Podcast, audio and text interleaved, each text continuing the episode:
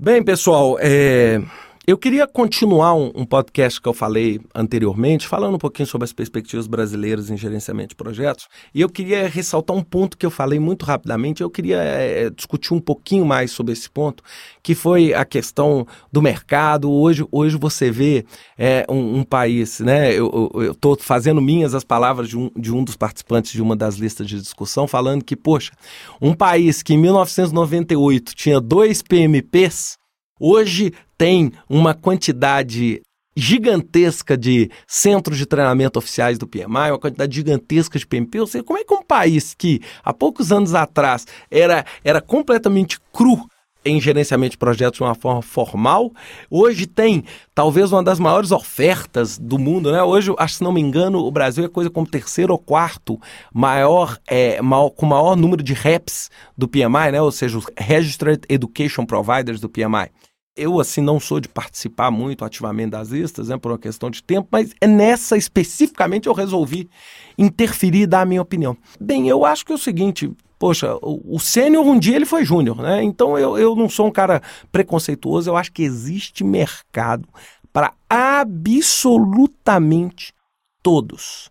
Única coisa que eu acho que é, é, muito importante frisar é o seguinte: se você está começando sua carreira em gerenciamento de projetos e quer ocupar o seu lugar ao sol, eu acho que você tem todo o direito. Eu acho que, é, assim, eu sou o cara completamente contra achar que o mundo é dos veteranos. Eu acho que precisa existir uma renovação sempre.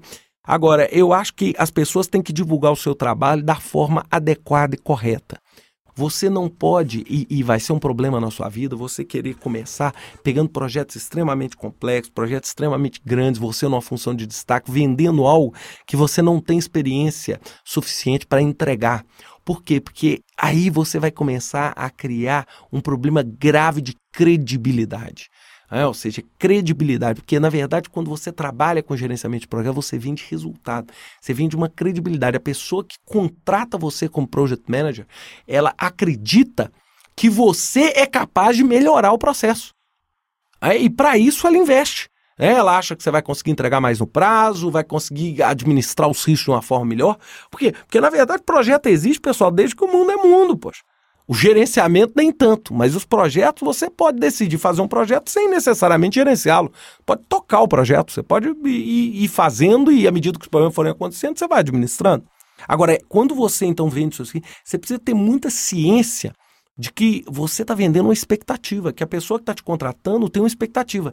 E a partir do momento que você seta uma expectativa errada, é, você está vendendo um problema para o seu cliente.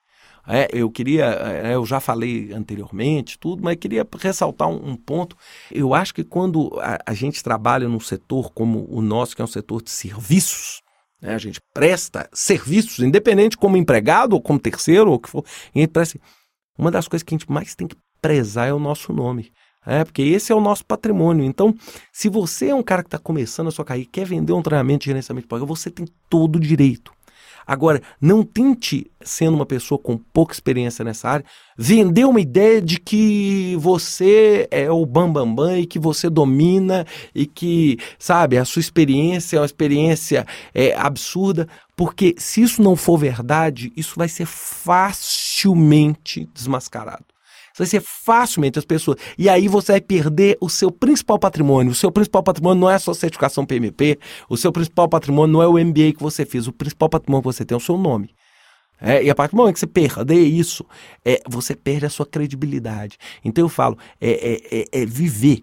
É, assim, é viver e é sentir o gerenciamento de projetos vai tornar você um grande gerente de projeto. Então, na hora que você vender seu curso, você fala assim: olha, cara, eu tenho só um ano que eu estou nesse mercado, mas olha, eu estou com uma ideia aqui genial para um curso.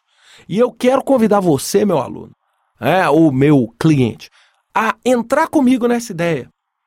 Agora, não vende aquela ideia assim, poxa, olha, eu tenho um ano, mas aí na hora que você coloca, você chega e fala assim, eu tenho 20 anos de experiência nisso porque isso pode não ser verdade. E aí você vai se deparar com questões que muitas vezes você não viveu e não teve aquela experiência, e aí acaba gerando um problema para você. Então, é, é, essa é a questão principal, né? Ou seja, eu sou uma pessoa extremamente aberta, eu acho que é, a gente está criando um monte de gente muito competente. Um, eu já tive alunos nos MBAs que eu dou que são pessoas brilhantes Agora é muito importante que a pessoa se posicione, porque à medida que ela for se posicionando, é, ela vai ganhando essa experiência, essa credibilidade com o tempo.